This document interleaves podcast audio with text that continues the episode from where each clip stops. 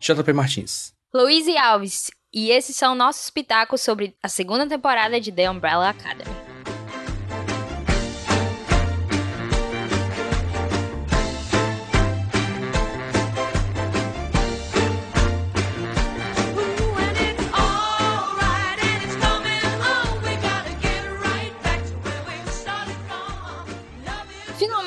Chegou a segunda temporada. A gente já assistiu. A gente, na verdade, comeu a temporada inteira de uma vez só. Tu mais do que eu, né, JP? Eu- eu- foi um fast food pra mim aquilo ali. JP engoliu a temporada de uma só vez. Eu, pelo menos, fui separando um pouquinho. Mas a gente já assistiu. E a gente vai falar aqui sobre o que a gente achou da segunda temporada. É, se você ainda não assistiu, não se preocupe, porque essa primeira parte é sem spoilers. E quando for a parte com spoilers, a gente vai dizer: Ó, agora tem spoilers. E aí você vai poder dar pausa e voltar só depois. Mas por enquanto tá tudo tranquilo. E assim, a gente vai falar sobre o que a gente achou, mais ou menos o que, que vocês podem esperar, né? Se vocês ainda estão meio assim, ah, assisti a primeira temporada, não sei se vale a pena continuar, será que vale? A gente vai dizer aqui pra vocês se vale ou não. E se, se você deu play nesse podcast assim aleatoriamente e não sabe o que diabo é Umbrella Academy, vê lá o nosso outro Pitacos que a gente gravou ano passado sobre Umbrella Academy, primeira temporada. Que está bom, é um bom episódio de podcast. Tá bom mesmo, JP? Tu que Tá ouviu, bom, tá bom, reouviu? tá bom. Ficou bom? Ótimo, ótimo. Ficou ótimo. Tem uma diferença que é a, a alegria em sua voz, que eu acho que vai ser Sim. um pouco diferente nesse, episódio aqui. Mas é isso aí. Eu lembro que eu tava muito, realmente muito alegre. Muito feliz de de estar falando dava pra ouvir a sobre empolgação. É, então, é, já, já dizendo aqui, né? É, eu não gostei tanto assim da segunda temporada, mas eu passei por, um- por uma metamorfose que foi tipo três dias de vários sentimentos diferentes. Quando eu acabei a segunda temporada, eu fiquei super triste. Eu fiquei, tipo, deprimida mesmo. Fui dormir de tão triste que eu tava. Daí depois eu fiquei muito, com muita raiva. Aí depois de um tempo eu fiquei super de boas. E agora eu tô achando até que foi ok a temporada, em vez de Até bonitinho o rosto. Bacana, tem aquelas cenas lá, dá tudo certo. Então, é, eu, eu tô assim, né, nessa, desse jeito. Mas tu até que gostou de cara, assim, né? Como foi pra tu? Eu acho que aconteceu o processo inverso comigo, Luiz. Ah, ok. Quando eu terminei, eu pensei, ah, gostei. Tem seus vacilos, mas é legal. E quanto mais eu fui pensando e conversando contigo também, né? é, menos eu fui gostando. Caramba, que bizarro. A gente tá no inverso, assim. É, mas ainda. Mas, mas vamos falar sobre isso. Vamos, vamos, vamos. Ok, então, só pra. Antes da gente começar a entrar um pouquinho é, no que a gente achou, dando um panorama geral da temporada, a primeira temporada ela foi lançada em fevereiro, né, do ano passado, fevereiro de 2019, e ela foi, tinha sido renovada já em abril. Então a gente já sabia, vai rolar mesmo, segunda temporada, etc. Até porque com aquele final, se não rolasse, ia ser sacanagem. Daí eles filmaram mais ou menos em agosto, setembro do ano passado. E nesse ano, tipo, eles estavam no meio assim da pós-produção quando rolou a pandemia, né? Todo mundo teve que Uhum. se isolar, etc. E eles fizeram a maior parte da pós-produção da temporada remotamente, né? E assim, eles de vez em quando postavam fotos, etc. E aí eu ficava, tipo, super preocupada. Meu Deus, por favor. por favor, permita que a temporada estreie. e estreou, deu certo. É, e a gente não sabe se, tipo, teve algum problema, alguma coisa desse tipo que tenha dificultado alguma coisa, mas eu acho que não. Acho que nesse sentido deu tudo certo nessa parte. E, e rolou do jeito que tinha pra si. A nível de história, a segunda temporada ela começa diretamente depois da primeira temporada. Então, se você não lembra exatamente o que aconteceu no fim da primeira, eles estavam tentando impedir o apocalipse, né? Mas não deu certo, porque assim, né? Eles mesmos que causaram o apocalipse. Portanto, não deu certo e o mundo ia acabar. E aí, o Five ele transportou todos os irmãos é, através do tempo, né? Porque os poderes do Five é de trans teletransporte, tanto de distância quanto de tempo, e ele conseguiu, de fato, levar os irmãos dele embora para outra outro tempo, outro lugar. E a gente não sabia quando que ia ser isso, né? Quando e onde seria é, esse lugar que eles foram, até sair o primeiro trailer e a gente, ah, ok. Década de 60, que é o panorama aqui dessa segunda temporada. Então, se você viu o trailer, que na verdade só saiu um trailer, porque, tipo, eles começaram a fazer propaganda da segunda temporada faltando um mês pra série estar. Foi muito em cima. Todo dia era tipo um posterzinho só, uma imagenzinha só. Aí eu, meu Deus, Netflix, quando é que vai ser esse trailer? Eu não aguento mais. E aí foi só um trailer que saiu, não deu tempo de fazer quase nada. Saiu esse trailer, a gente viu que ia ser mesmo nos anos 60. E, e, a gente entendeu que cada um dos irmãos eles foram parar é, em determinado momento do início ali da década de 60. É isso que a gente entende. E aí o Five, né, ele é o último a cair e a Netflix liberou a primeira cena da, do primeiro episódio mostrando mais ou menos o que rolou ali na, no início da, da, diretamente da continuação, né? Uhum. Porque depois, quando começa a história, quando passa esse início e a gente vê que eles caíram de fato em momentos diferentes, começa a história já na nova vida deles. Então, existe essa passagem de tempo, sim, que a gente não acompanhou, mas a gente vê que eles mesmos, todos os Hargreaves, todos os irmãos, sete irmãos, eles passaram por algum tempo e agora tem uma vida nessa década de 60, né? Então, essa é, esse é o panorama da segunda temporada. Agora, qual que é a problemática, né? O que, é que a gente tem que resolver? É um novo apocalipse, basicamente. Olha só. Basicamente é isso. pra onde eles vão, tem um apocalipse seguindo. É, exatamente, o que eles falam, né? Aparentemente o apocalipse seguiu eles. Sim. E, mas, cara, sinceramente, eles são, tipo, pessoas assim. Que, que eles não conseguem. Eles simplesmente não conseguem, JP, ficar parados, ficar, ficarem de boas, não conseguem. Eles têm que causar tem que ser, nossa, se eu não fizer todo mundo girar em minha volta, não dá certo. Então é isso que eles fazem, fazem o mundo girar em volta deles e eles têm que impedir esse novo apocalipse. Então, claro que o Five, né? Porque sempre é o Five que tem que tomar conta desse bando de véi. Que na verdade o Five é o mais velho de todos, ele só está preso no corpo de um menino. o que sempre é estranho, porque tem um garoto mandando em todo mundo. Uh, mas ele tem esse trabalho aí de novamente juntar seus irmãos e novamente impedir que esse novo apocalipse aconteça. E essa é a história geral dessa temporada, né? A gente tem sim uns novos personagens que a gente vai falar mais sobre eles na parte com spoilers, mas só a nível de é, falar deles agora. Existem é, alguns personagens novos que o primeiro deles e o mais assim em destaque é a Layla, que é uma mulher que a gente encontra com o Diego. É, é, é tipo um interesse romântico, só que tem algo mais ali nela que a gente vai descobrir depois. Tem o Ray, que tá no núcleo da Alison, também que dá pra ver no trailer, que eles estão. Tem alguma coisa ali entre os dois. E tem os chamados os suecos, que são esses. Esses cavalouros que a gente viu no trailer, esses branco louro que a gente viu no trailer, que obviamente eles são tipos de vilões, né? Então tá bem na cara. Esses são os, as pessoas novas aí, as caras novas da segunda temporada. Mas Ok, falamos sobre o panorama geral, o que é que tem de novo. Agora vamos falar sobre o que a gente achou, assim, sem spoilers, claro, pra, pra dizer basicamente para você que tá em dúvida aí se vale a pena ver ou não. O que é que você acha, JP? JP, você primeiro. Quero, quero sua opinião, JP. Tá. Como foi comentado antes, eu comi esse, essa temporada tal como um sanduíche. Na verdade, o primeiro episódio eu vi durante o almoço, no, que tava. Era, era de trabalho na sexta-feira, cara. Sim. Mas aí acabou o expediente, sete horas da noite. Dei play. 4 horas da manhã eu parei, que foi o momento que acabou a temporada. Meu Deus do céu. Ou seja, se eu não tivesse gostando, eu não ia ver isso tudo. Será? Assim, tem, tem gente que é masoquista. Eu não sou.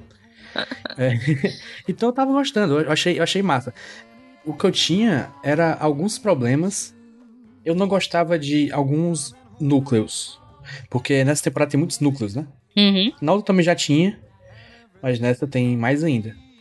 Eu ainda não sou muito fã de Vânia, uhum. Diego, e eu acho que ambos têm plots. E o Luta também, desculpa. E o Luta.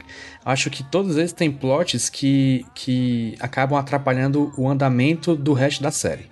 Sim. Porque nessa temporada tem um plot principal e tem os subplots, né? Que toda série tem, mas enfim. É, eu acho que esses específicos dão uma, uma atrapalhada no, no, andamento e acaba ficando lento demais. Tem momentos em que estão acontecendo coisas que não. Por que tá acontecendo? Não sei. Estão só acontecendo porque tem que ter alguma coisa rolando em 10 episódios de uma hora. Principalmente esses foram os meus defeitos, mas eu gostei. Ah, também tem um final, eu não, não sou muito fã. Mas. Eu gosto de, de outras coisas específicas. Eu gosto como o Ben foi utilizado nessa temporada, que eu achei bem melhor que na primeira temporada. Eu gosto muito do plot da Alison. Acho bem interessante e, e dá até uma justificada na coisa de ser se passar nos anos 60. Uhum. Justificado não, ele, ele é o que melhor usa o fato de da série se passar nos anos 60. Concordo. É, também acho. Em Dallas especificamente. Seria até interessante que esse núcleo dela tivesse mais Uhum. tempo do que, por exemplo, aconteceu com o da Vânia. Porque o da Vânia também é relevante, mas vai depois pra um viés que não precisava ir.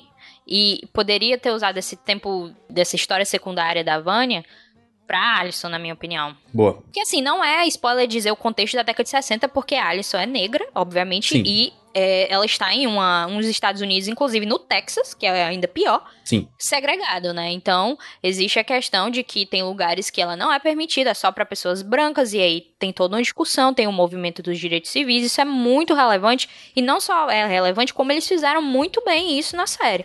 E eu acharia bem interessante que tivesse um pouco mais disso também. Sim. Seria interessante que o núcleo dela fosse mais participativo e não, não só o cenário, né?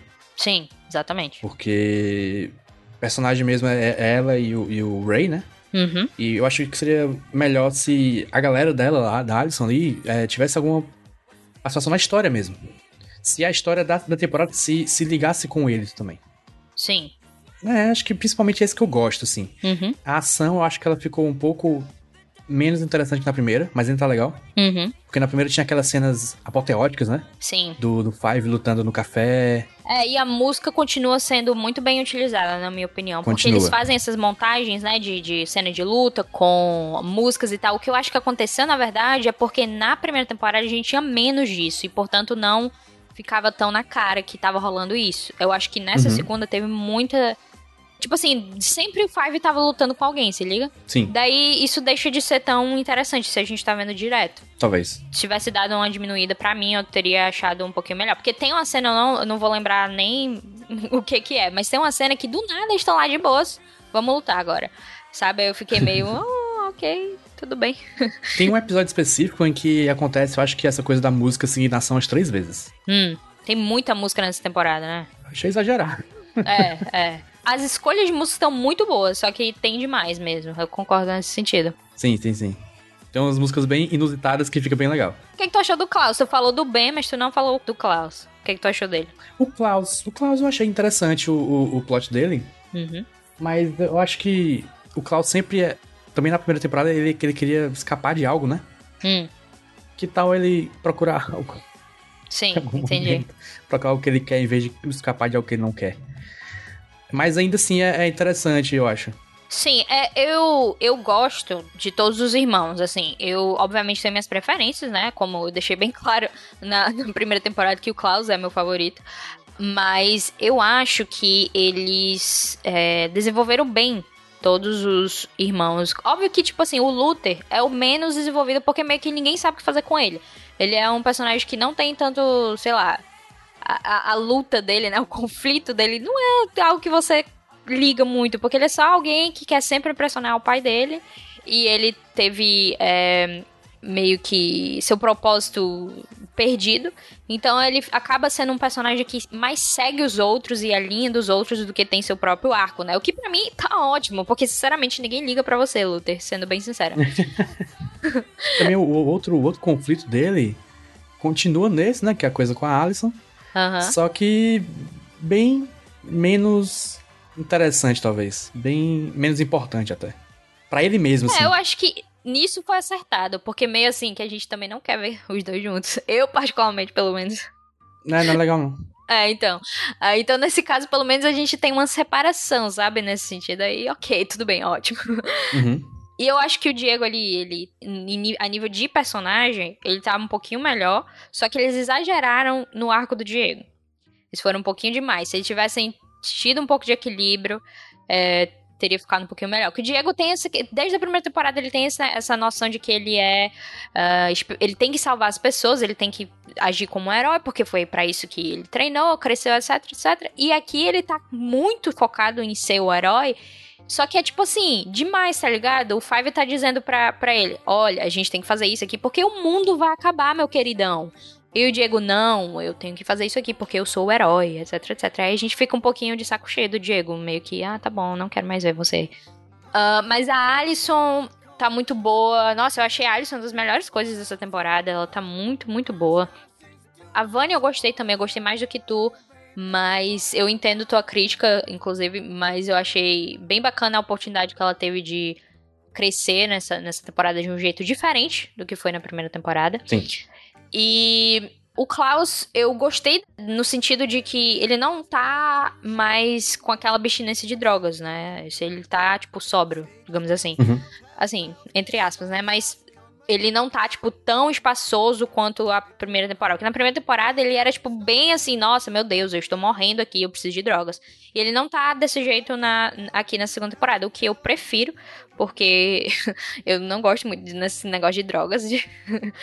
e eu prefiro o jeito que ele ficou aqui. Claro que tem toda a questão do culto. Ah, o Klaus é um líder de culto, assim, se a gente não deu essa informação antes. É. tá no trailer também, mas, assim, é, é algo que você pensa, hum, ele é líder de culto, é, faz bem sentido mesmo. E acaba criando uma dinâmica com o Ben que é também um pouquinho diferente, porque como antes ele estava sempre atrás de drogas e quando ele ficava a, no, sob o efeito das drogas ele não usava os poderes dele, não era sempre que o Ben estava aparecendo para ele, né? Então, é, agora que ele tá sóbrio, a gente entende que, e pelo que eles mostram também, a gente entende que o Ben tá muito mais com ele. Tipo, eles passaram, sei lá, três anos lá vivendo e eles estão sempre juntos. E aí a, a, ocasiona essa dinâmica um pouco diferente, dando até oportunidade pro Ben ter também seu próprio, próprio arco ali, né? O que eu achei bem, bem bacana também. Eu acho que o problema geral dessa temporada é de fato que eles adicionaram muitas coisas além do que precisava. É uma temporada com 10, 10 episódios e ela tem.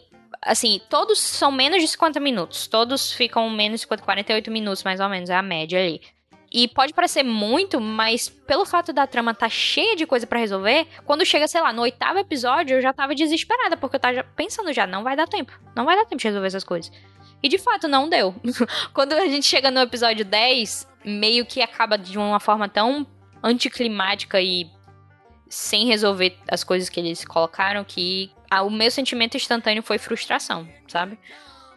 Aí eu acho que essa foi a problemática da, da, desse problema. Foi, foi o problema dessa temporada, foi isso. Se você quer ver a história andar, você acaba ficando um pouquinho frustrado. E é óbvio que eu quero ver a história andar, né? Eu amo todos os personagens, todos, todos os principais, no caso, né? Todos os irmãos, eu amo todos eles a níveis diferentes, óbvio, desculpa, Luther. Mas, é, mesmo assim, você espera que a história ande, né? Sim, e aí a gente acaba meio que perdendo tempo com muito vilão, por exemplo. Uhum que às vezes não não entrega nada a mais assim para a história. É, acaba, acaba atrasando né, o andamento da coisa. É, acaba fazendo episódios inteiros serem sobre coisas que não importam. Sim. Antes não tinha isso, né? A, a primeira temporada os vilões eram o quê? O Reis e o Achacha e, e o outro cara lá, o, o ah, sim, o Leonard, pode crer. Ele é tão horrível que eu esqueci completamente da existência dele. Mas sim, a primeira temporada era bem focada. Você tinha o Reis e o Chacha, tinha o lance do, do pseudo-namorado da Vânia e eles tinham que impedir o apocalipse, né? Nessa aqui tem muita coisa, que obviamente a gente vai só falar, vai falar só no bloco com spoilers, mas é muita coisa uhum. mesmo, gente. Tipo. Mas tem um, um, plot paralelo inteiro, que é dos sim, vilões, que não tem nenhum envolvimento dos heróis. Isso é muito difícil. Muito difícil. Até porque tem sete protagonistas, são sete irmãos. E mesmo assim, você quer inventar coisa externa, tipo, não precisa. Você tem sete pessoas que você consegue fazer alguma coisa ao redor deles, coloca um, um vilão e pronto. Tá aí seu arco. Você não precisa de mais do que isso. Só que acabou sendo bem mais. E eu tô achando, eu admito que eu tô achando um pouquinho estranho o quanto estão falando bem dessa temporada. De que essa temporada é melhor do que a primeira, tem, tipo, certos reviews estão chamando ela de bem melhor que a primeira, que é, nossa, esse é tão melhor, foi uma coisa assim. Só que eu não tô entendendo em que ângulo necessariamente uhum. tá sendo essa visão. Porque eu entendo que eles melhoraram no sentido de realmente eles expandiram a bizarrice da primeira, que, que já era um pouquinho bizarro, mas dessa vez eles expandiram mais, pegando, pegando bastante elemento da, da HQ. É, os protagonistas eles já estão firmados na história e eles só só melhoram. Então você realmente você gosta dos protagonistas, você vai gostar ainda mais deles aqui.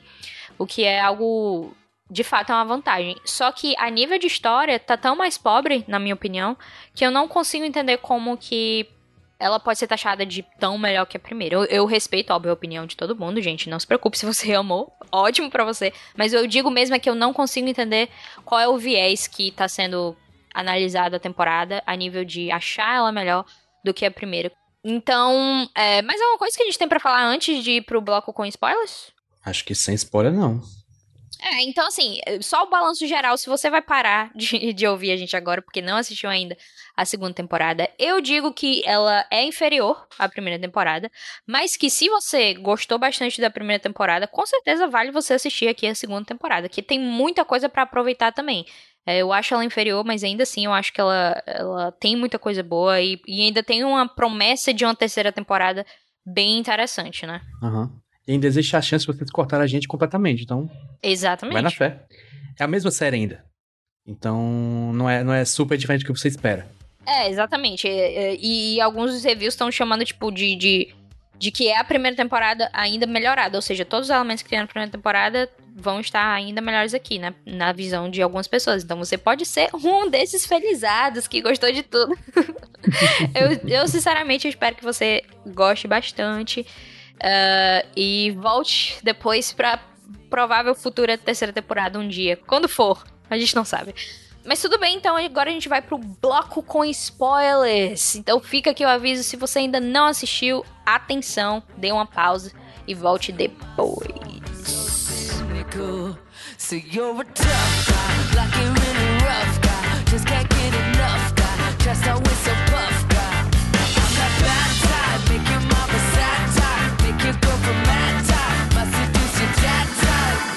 I'm the bad guy.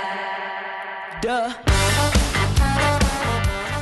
Beleza, bloco com spoilers aqui, então tá tudo liberado. Mas vamos tentar um, um nível de organização aqui. vamos falar sobre, rapidamente, sobre os arcos individuais deles, né? Porque a gente falou por cima no, no primeiro bloco, mas aqui a gente pode dar mais detalhes, né? E, assim, o Luther, ele de fato não faz nada, ele é um, um Zé Ninguém, não, mentira.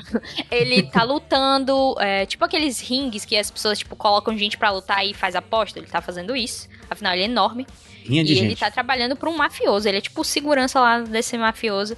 E ele vê, óbvio, o mafioso como uma espécie de pai também. Porque o Luther é essa pessoa eternamente procurando por um pai. Ele só quer um pai.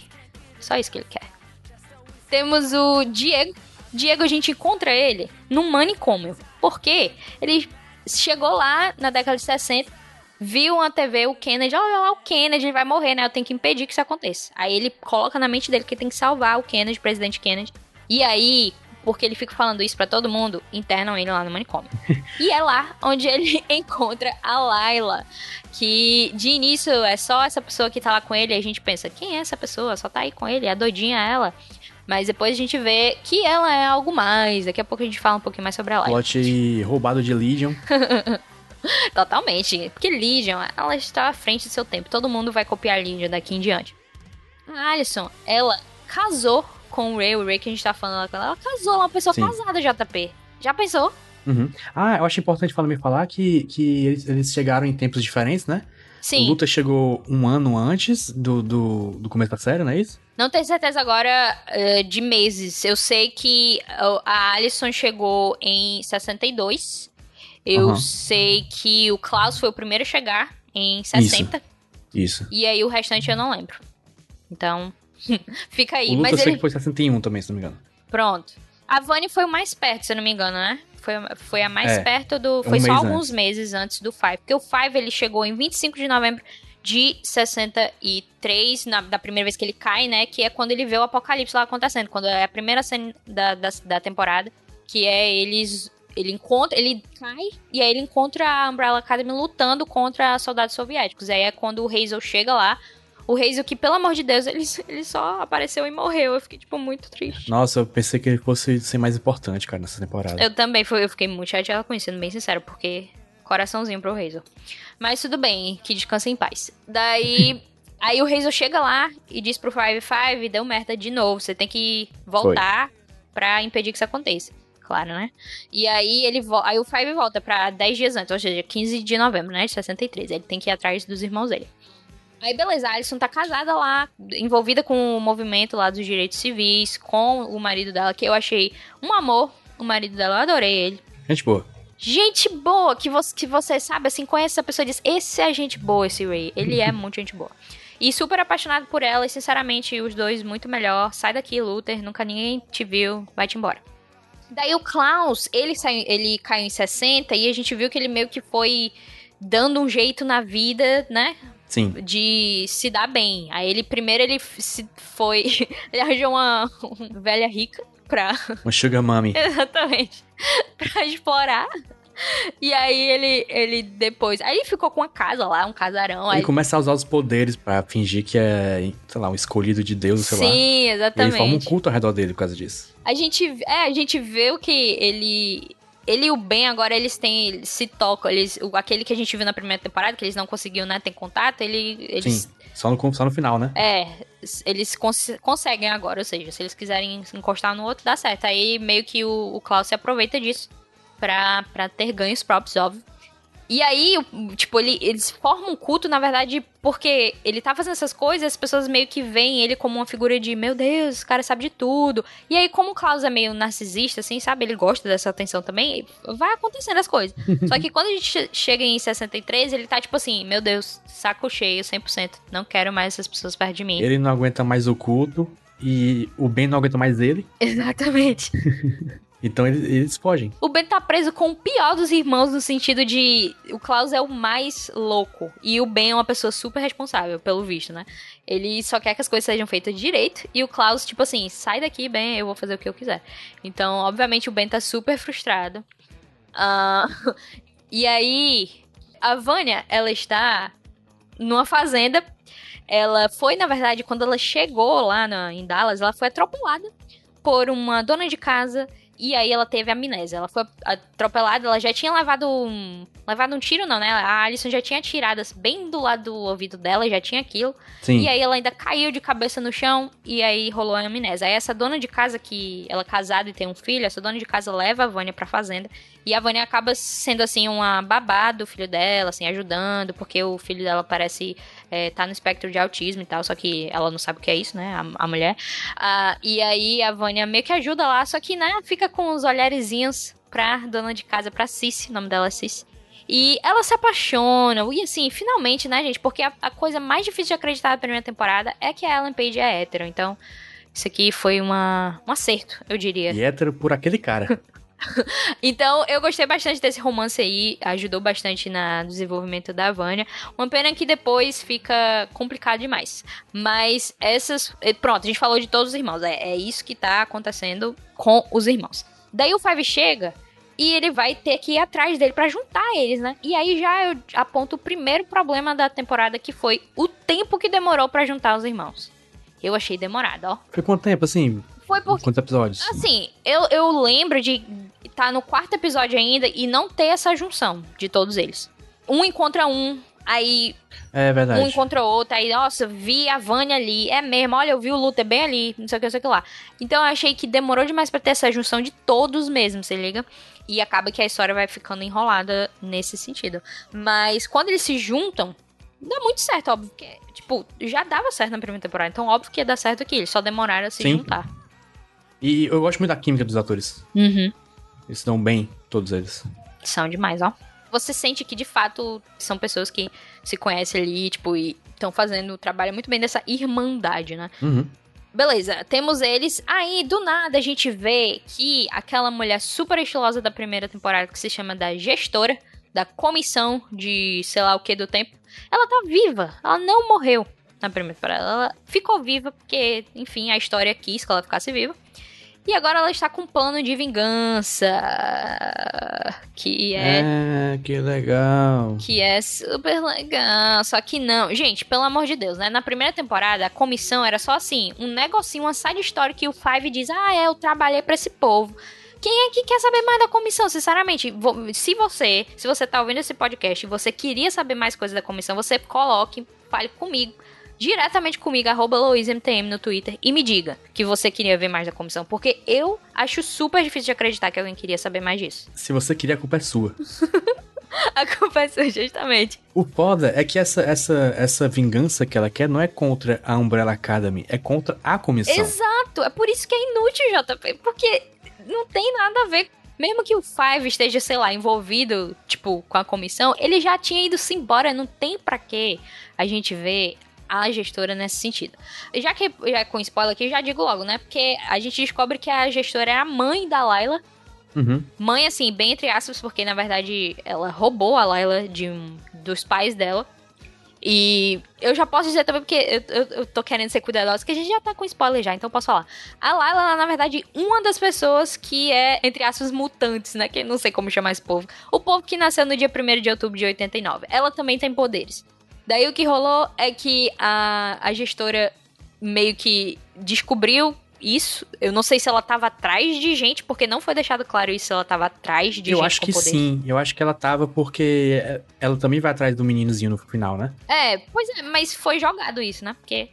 É, mas eu acho que ela tá querendo fazer tipo a própria academia dela. Academia não. Quer, quer poder e pra isso ela vai usar as crianças. Pois. Então ela, ela achou a lá, ela mandou matar os pais dela e aí roubou a Layla pra ela e cresceu e treinou a menina como parte do negócio lá. E aí a gente descobre que, na verdade, a Layla ela tá atuando junto com a gestora, mas de primeiro ela tá junto o Diego, aí depois do nada, não, você tem que ficar com o Five. Aí isso aí eu achei uma babaquice, uma leseira sem fim. Porque, não, porque essa Layla tem que agora monitorar o Five porque a gestora quer e ao mesmo tempo a gestora tá fazendo um plano na comissão de tomar o poder. E pra que que ela quer o Five, né, cara? Sim, cara. Tipo, é porque ele é, o, é porque ele é o mais foda da, da comissão, mas. Em tese, ele é, o, ele é o assassino mais bem dotado do.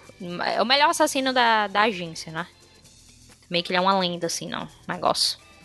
E tipo, essa coisa dela querer, dela querer recrutar o Five é só nessa parte da Layla, da Layla defendendo ele, né? É. Depois ela, ela tipo, ela faz um acordo e. Mas é um acordo que, que já é pra, feito para dar errado. Sim.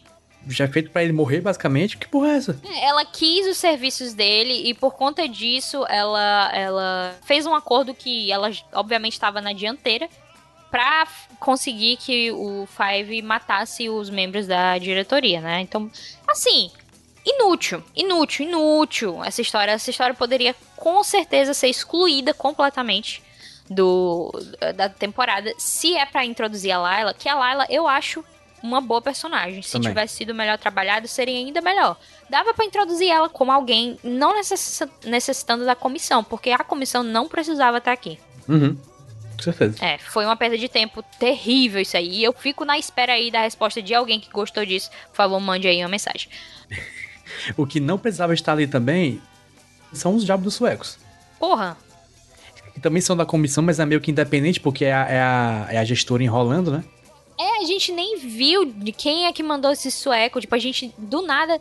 A, a, a Laila pergunta: os suecos estão com a gente? Aí a, a, a gestora fica. Tão sim, só que na verdade não tão. e ela manda comandos falsos para ele. Sim. Véi, chega um momento que eu, eu juro pra você, eu juro, chega um momento na temporada, mais ou menos ali, acho que no episódio 7, que eu tinha esquecido que existiam suecos. E aí aparece um dos suecos, que foi o que sobrou, né? Que morre dois e sobra um. Sim. Aparece ele, eu fiquei, what the fuck? Eu não lembrava que tinha esse cara aqui. Ele aparece no, no último episódio até, ele matando todo mundo. Pode crer. Tem, tem esse cara, né? Pode crer, esse cara aí tá aí. Inúteis também. Nossa, terríveis. Quando você lembra do Razer e da Chat, eu fico até triste. Eu fico, eu fico, meu Deus, socorro, precisava dele de volta. É realmente uma. bem pior essa parte aí. Mas a segunda parte que eu achei menos inútil, mas tão irritante quanto foi o lance do presidente Kennedy, que o Diego quer porque quer defender o Kennedy. E aí fica nesse negócio, tem que morrer o Kennedy, não, ele tem que viver. Por que ele tem que viver? Porque sim, eu quero proteger o Kennedy, foda-se. O Diego usa a, a justificação de a gente tem que, já que a gente tem que salvar o mundo, só pode ser porque o Kennedy tem que viver. Sendo que essa, esse é um, um, uma conclusão tirada do centro do cu dele. Porque ninguém dá a entender em nenhum momento que alguma coisa tem a ver a morte do Kennedy com o, o fim do mundo. É. Tipo, assim, o, o, trazendo aqui já o lance do, do Reginald Hargreaves, né? Do pai lá deles. é, existe uma, uma, relação do Kennedy com o Horgreaves na, na graphic novel. Eu não sei exatamente o que é. Existe um, alguma coisa que, de fato, é relevante, ou seja, que é importante para a própria existência deles, é, é, relevante nesse sentido. Tem a coisa que no, no quadrinho o, eles moram num universo que o Kennedy não morreu, né? É, exatamente, exatamente. Porque, justamente porque o Five, ele tinha o trabalho de matar o Kennedy e ele não mata, né? Ele desiste de fazer isso. E aí é todo um plot que existe na, na, na segunda HQ também, que é Dallas, né? Justamente Dallas. Que é a comissão forçando o Five a voltar e matar o Kennedy e fazer o trabalho que ele tinha que fazer. É, mas aqui, na série, eles ignoraram esse do Kennedy na primeira temporada, ou seja, não, ninguém falou nada sobre Kennedy, até, até inclusive quando o, mostra que o Five ia matar ele e que ele vai embora, a gente escuta um tiro. Ou seja, Sim. alguém matou ele. Alguém matou ele morreu de qualquer forma, ou seja, o universo continuou equilibrado. Só que aqui decidiram colocar esse debate de que se você tem que proteger o Kennedy, e aí enfiaram o, o Reginald aqui para dar o mistério de que ele ia, era ele que ia matar o Kennedy. E aí no final não, ele queria proteger o Kennedy, na verdade. Só que não dá em nada, porque não, não existe uma, uma relação com o plot principal. Existe, depois a gente vai ver que tem um lance que a Vânia foi levada prisioneira uhum. pela FBI, porque acham que ela é comunista, uma ameaça comunista. E aí eles veem uma, uma filmagem mostrando que a Vânia de novo causou apocalipse, porque quando ela explodiu ali no prédio, ela explodiu o prédio e aí ninguém matou o Kennedy. O Kennedy ele ficou vivo. E aí pareceu que tinha sido os comunistas, a União Soviética mandada essa bomba, aí começa a guerra que no fim depois a gente causa o apocalipse, né? Ou seja, colocaram de novo a Vânia para causar o apocalipse ali. Obviamente não deu certo, tipo assim, ela conseguiu não explodir. Mas nesse sentido não precisava, eu acho que não precisava o Diego querendo salvar o Kennedy a qualquer custo. E se fosse para usar isso ao bem do plot, eles deveriam ter feito isso de uma forma mais direta. Ou então tirava a comissão. Tira a comissão e expande o Kennedy, então. Sabe? Escolhe um ou outro, não dá os Pronto. dois. Perfeitamente. Se fosse para fazer isso, tirar a comissão, dá pra usar aquele grupo de velhos bizarros para ser vilão da, da temporada, né? Exatamente.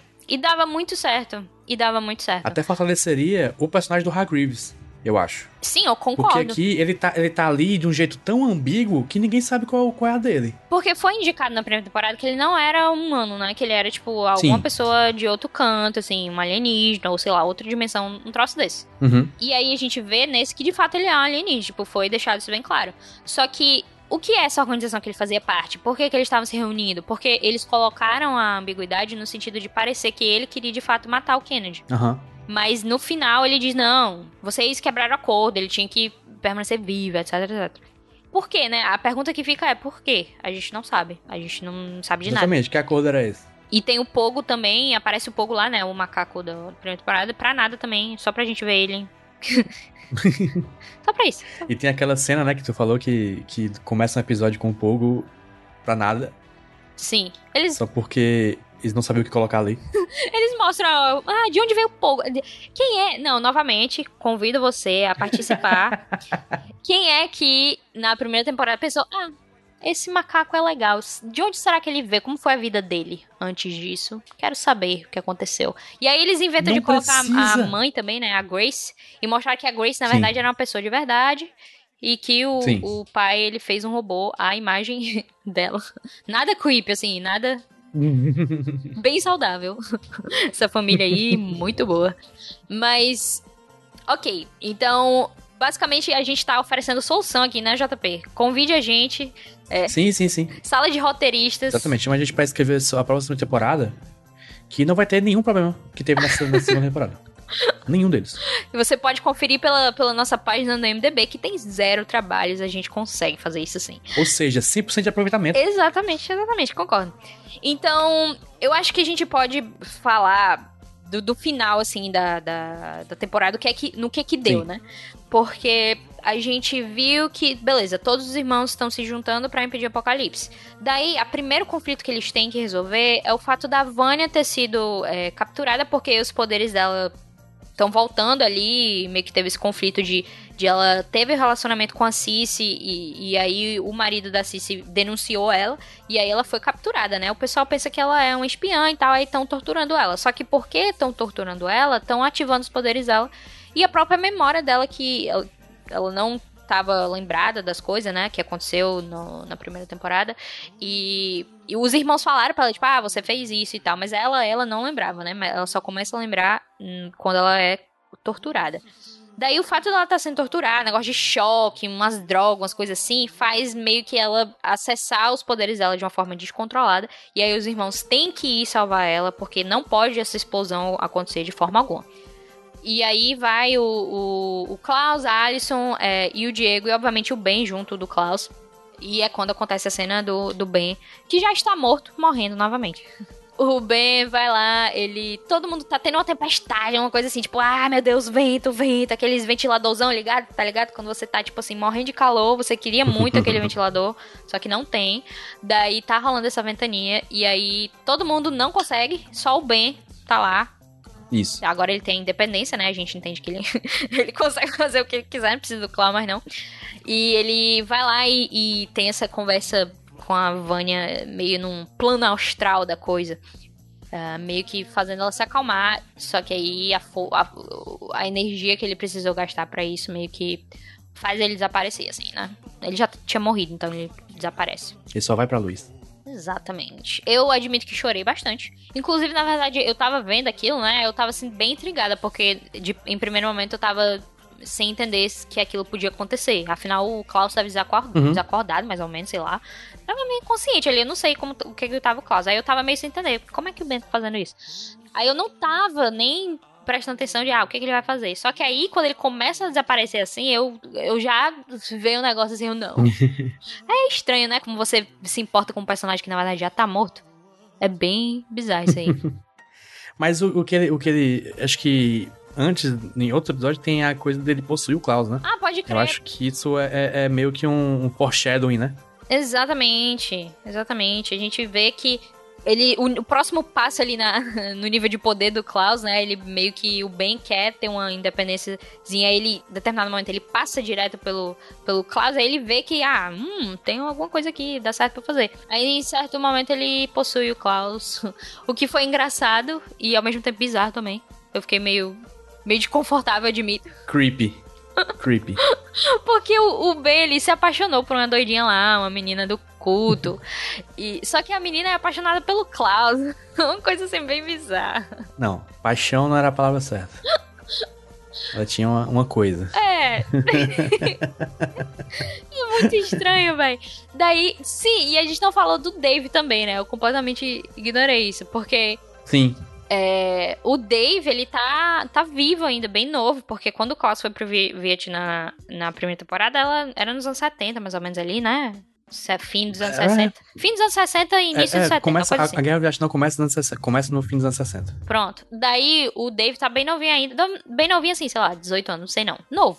E aí o Klaus vai ver ele e vai meio que tentar impedir que ele se aliste, né? Porque ele sabe que ele vai morrer e tal. E particularmente eu achei bem fofo. Assim, achei que eles não se, se arrastaram muito nisso, que foi bom, porque, tipo, todos os outros. Sim, foi rápido os outros irmãos meio que estavam se arrastando as coisas, aí o dele foi bem rapidinho. Assim, não tem reclamação não. Eu achei que foi bem feito, bem, bem distribuído. E eu acho que o, o Robert Sheehan, o ator que faz o Klaus, ele é o melhor desse elenco. Porque, cara, ele vende demais aquilo. Ele vende demais que ele ama o Dave e que ele não quer que aquilo aconteça e que ele tá, tipo, super torturado. E desde a primeira temporada, eu particularmente compro demais aquele romance deles, porque a gente nem viu eles direito. E já compro completamente que, que o Klaus ama o Dave. E ele fica bem torturado e eu achei isso bem massa. Sim. Inclusive, a, a, a coisa. Uma das, eu tava ouvindo o outro episódio. Que uma das cenas que mais te marcou foi aquela cena da festa, né? Que, Sim. Que que tem uma ligação direta com a, com a coisa do Dave, né? Ai, totalmente. É, o meu episódio favorito esse. E é uma coisa que não vimos, e, e é, é muito foda quando que ele consegue fazer isso só com o Klaus. É, é verdade. Ai, Eu fico lembrando, assim, desses momentos na primeira temporada. e fico, oh, meu Deus, segunda temporada. Ok. Mas. Mas, beleza. Mas foi muito fofo, muito massa. Isso com o Dave. E qualquer coisa com o Dave eu já fico assim. Tanto que eu vou contar essa história aqui também, para que todo mundo possa aproveitar. essa cena do Dave, o que aconteceu antes, tipo assim, diretamente antes do Dave aparecer, entrou uma barata voadora na minha, no meu quarto. Ou seja, pausei o episódio, não sabia o que ia acontecer. Tava lá, pausei o episódio, tive que ir matar essa barata, só que aí coloquei muito veneno no meu quarto, achei que eu ia morrer, intoxicada. Foi todo um processo de tirar o cheiro daqui, foi tipo assim, meia hora de preparação. Aí quando eu dei play, foi exatamente o momento que o Dave apareceu. Aí, tipo assim, tinha barata morta aos meus pés e eu gritando, madrugada, Dave! Ai, foi absurdo. Eu até esqueci por um momento que eu tava morrendo intoxicada. Uh... Mas foi, foi muito bom. ok, uh, voltando pra história. É, o, beleza, o Ben morreu lá, desapareceu, etc. A Vânia ficou de boas, a Vânia acordou. E aproveitando que a gente tá falando da Vânia, tu tinha falado que não gostou muito do lance dela ter amnésia aqui. Por que, que tu não gostou tanto? Porque eu achei que faltou ela encarar as consequências do, do que ela fez é, e encarar a família e fazer a família encarar as consequências do que eles fizeram. Eu achei que foi, foi como se fosse uma resolução pacífica de um algo que não podia ser pacífico. Eu achei que tinha que ter uma briguinha ali. Entendi. Até quando o Luther acha ela, né? Se desculpa e tal. Ela, não, tá tudo bem. Mas tu não sabe o que aconteceu, cara. Ele te prendeu num, num cofre gigante. Uhum. E eu acho que, que ela merecia ter uma, uma resolução real disso, sabe? Sim. Com a própria família, né? Porque uhum. ela tem aquela tem, é, quando ela tá sendo torturada, ela tem umas visões deles na, na mesa. É como se eles tivessem crianças ainda, né? Eles na mesa, com o pai, etc. Sim. E meio que pra ela lembrar. Uh, e ela lembra de tudo. Só que, uh, de fato, não existe um momento de, de todos os irmãos conversar com ela nesse sentido. Porque o que o Luther, principalmente o que o Luther fez na primeira temporada, foi muito forte. E foi o que acabou causando ela a explodir, né?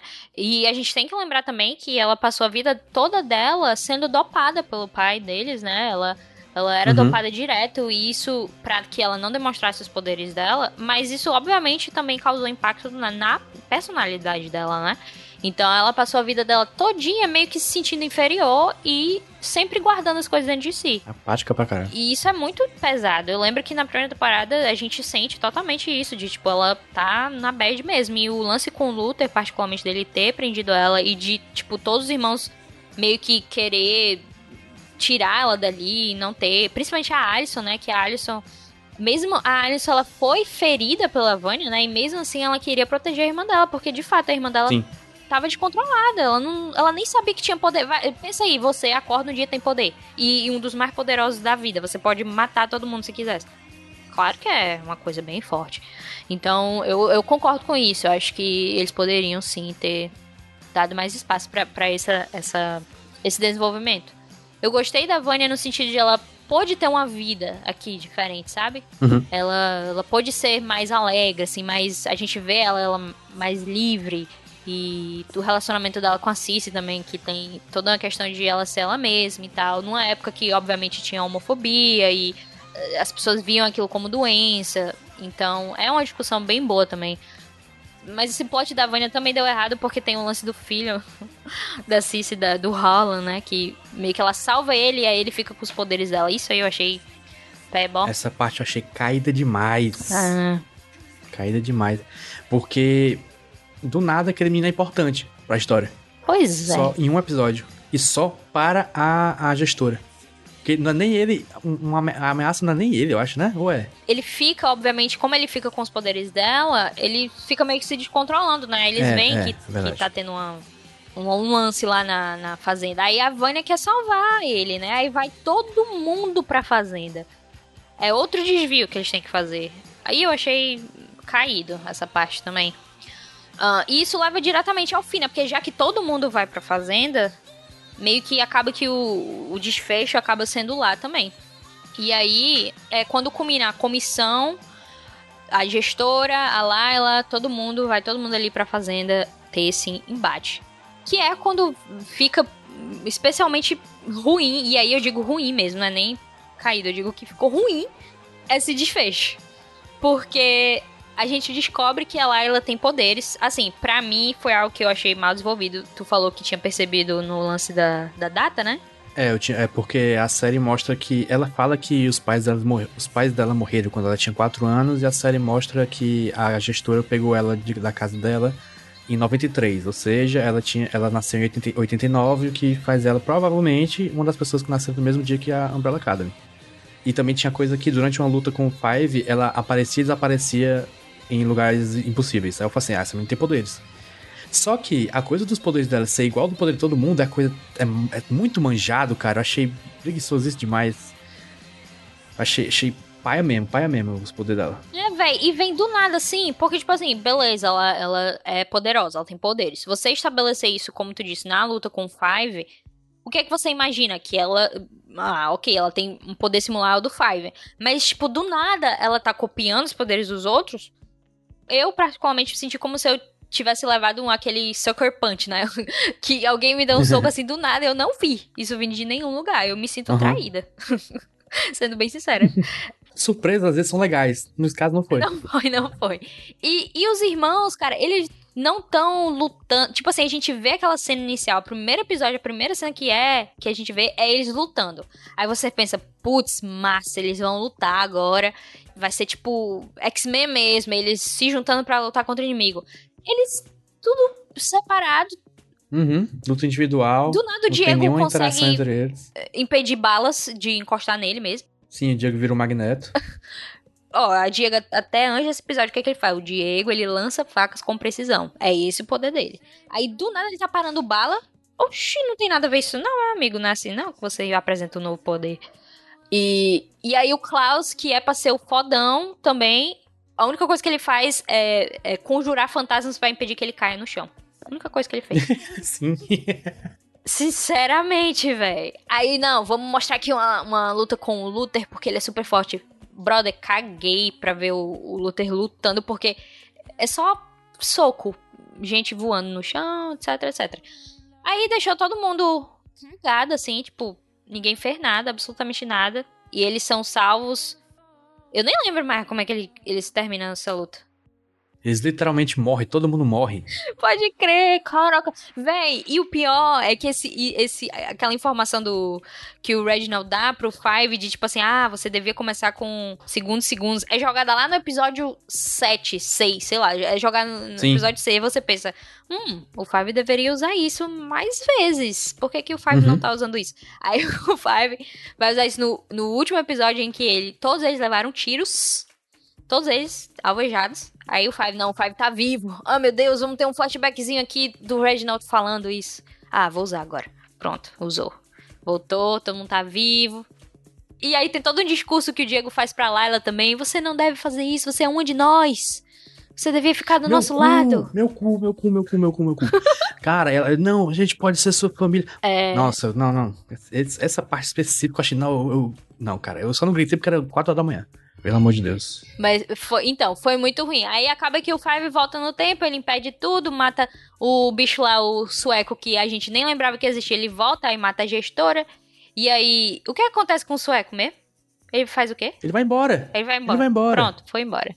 Foi embora. A Layla também foi embora, né? Layla fugiu, usou o poder dos, dos cinco e foi pra algum lugar que ninguém sabe onde é. Pronto, foi-se embora. Não, ela, ela, ela, ela, usou uma maleta, eu acho. Ah, pode crer. É verdade que a, a gestora tá com a maleta, né? Uhum. Aí, aí, aí, beleza, resolveu tudo.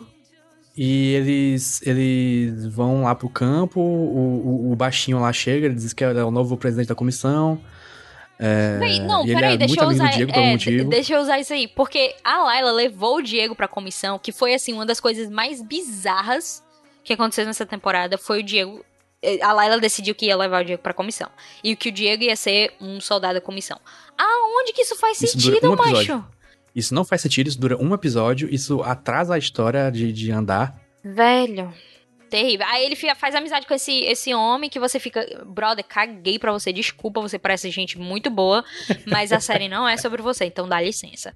Mas daí eles pegam a maleta, etc, né, e voltam para o tempo deles, né? Eles voltam pro que seria o dia depois do apocalipse em 2019. E eles voltam lá pra casa do, do, do, da Umbrella Academy, né? Umbrella Academy, etc. Eles chegam lá de boas, ah, bora tomar um drink. Aí a Alison.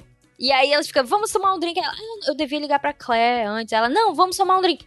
Aí eles vão tomar um drink. aí ela, eles chegam lá na sala e veem que o Reginald tá lá. Eles ficam, oh, meu Deus, você está vivo? Sim, claro que estou vivo, etc, etc. E aí eles veem um quadro. Quem é o quadro? É o Ben está lá. Meu Deus, o Ben? Por que esse quadro desse Ben, ben aqui? Reclinado. E aí aparece a, a, um bando de gente lá em cima. E aparece um Ben emo, com a franjinha de emo. Bemo. Bemo. dizendo, quem são esses babacas aqui? E você descobre que aquela é a Sparrow Academy, não é a Umbrella Academy, é a Sparrow Academy. Aí todo mundo fica, que? E acaba. e tipo assim, sinceramente, esses doidos fizeram diversas mudanças na linha do tempo. Eles juraram que quando eles iam chegar ia estar tá igual, né? É isso que eu fico assim. Será que eles nunca viram filme de viagem no tempo, pelo menos? o próprio Five trabalhou com isso. Essa coisa das linhas do tempo eu achei confuso. Até, até te perguntei, né? Se é uma linha do tempo contínua que vai e volta. E, e é isso, só que. É estranho, sei lá. É, estranho, é, é difícil entender às vezes como funciona a, a lógica do tempo no Umbrella Academy. É, foi particularmente difícil justamente porque eles tinham vários. Tem um certo momento na temporada que, que é quando a gente tá na comissão que a gente vê muitas coisinhas de assim, ah, se você fizer isso, você pode voltar para tal coisa e aí acontece tal coisa. E você fica meio perdido mesmo, assim, não dá para entender muito. Mas pelo pelo que a gente sabe, como a comissão ela toma conta da linha do tempo correta, a gente pode assumir que existem outras linhas do tempo e, portanto, elas são as erradas, né, por assim dizer. Uhum. Então, se nessa temporada eles fizeram um caos e meio que a comissão tava toda cagada também, porque matou todo mundo, não tem ninguém tomando conta e em determinado momento fica tudo errado, né? Então a gente pode assumir que quando eles voltam para lá, é uma linha do tempo errada. Assim, essa é a minha suposição, né? Não tô. A gente não tá dizendo que é o fato aqui, porque a gente não sabe exatamente. Mas é, porque a, a linha do tempo certa, digamos, era a linha do tempo em que o mundo acaba em 2019.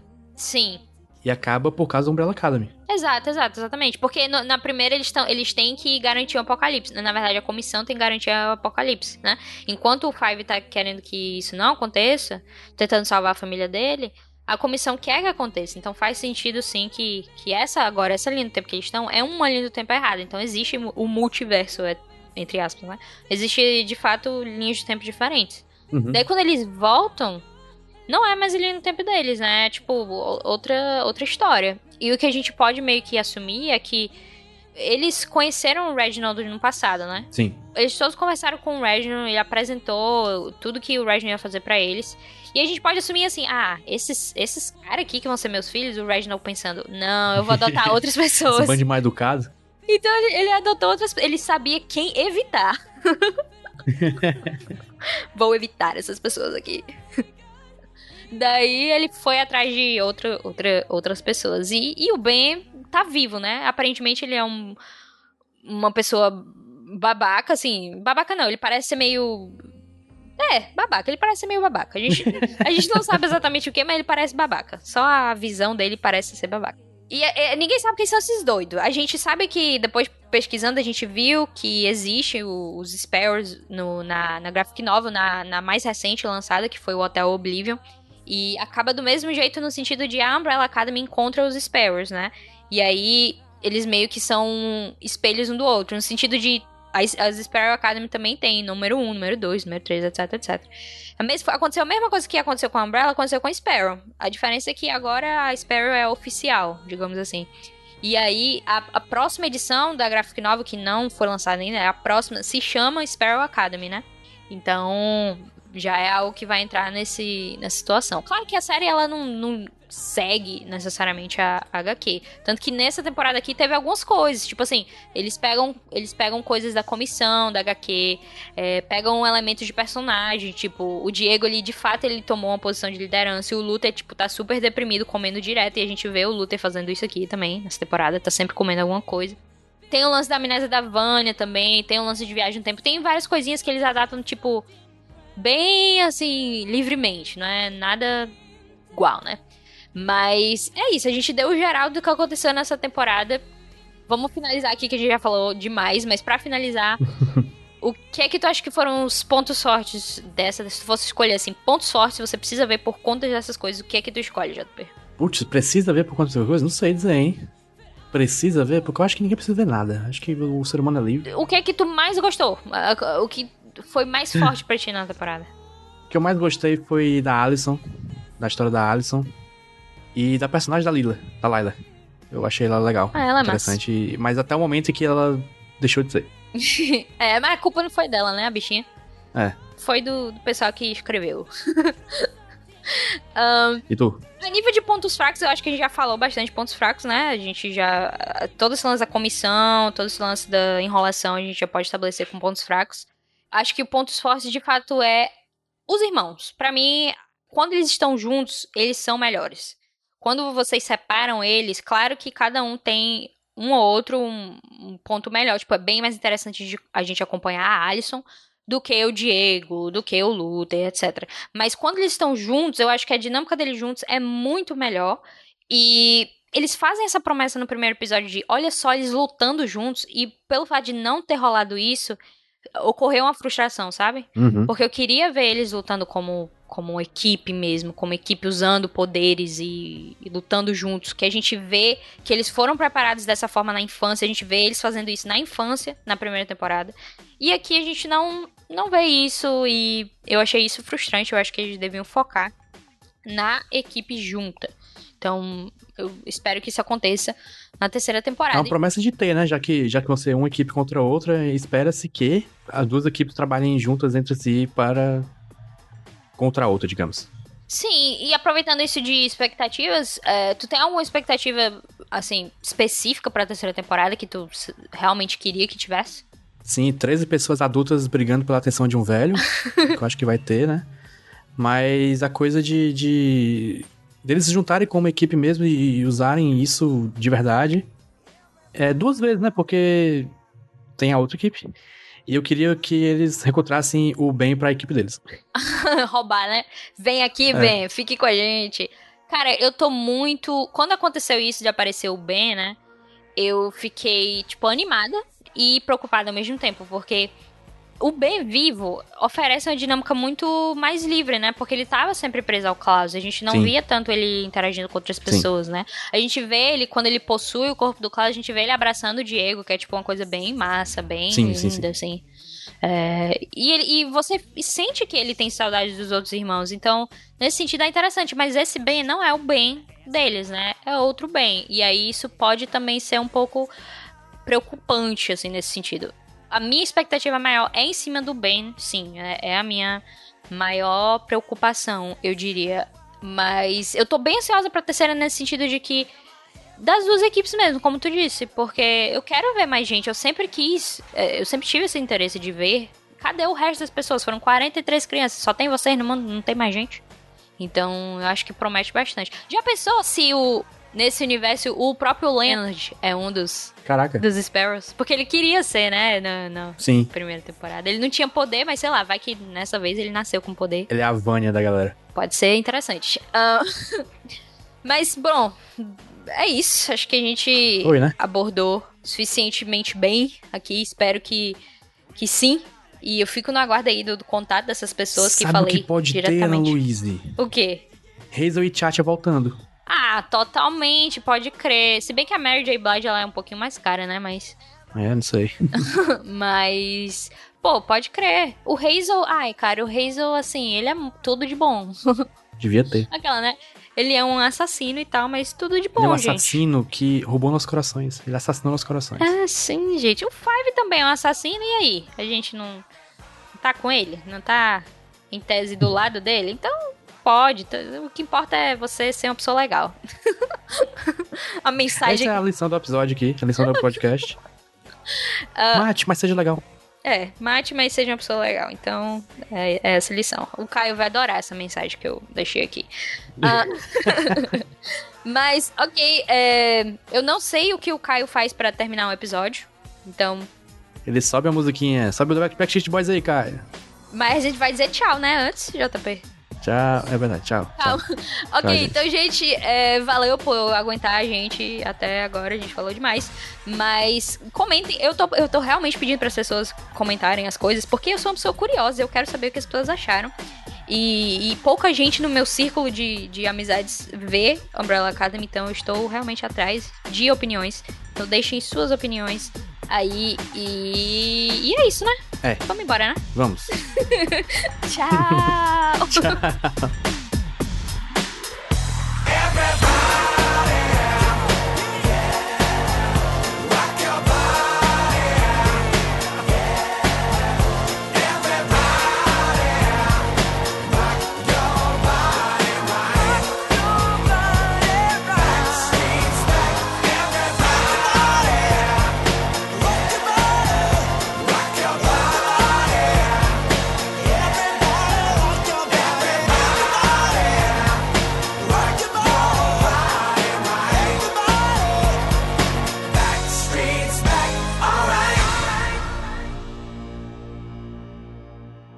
podcast editado por 20 a 20.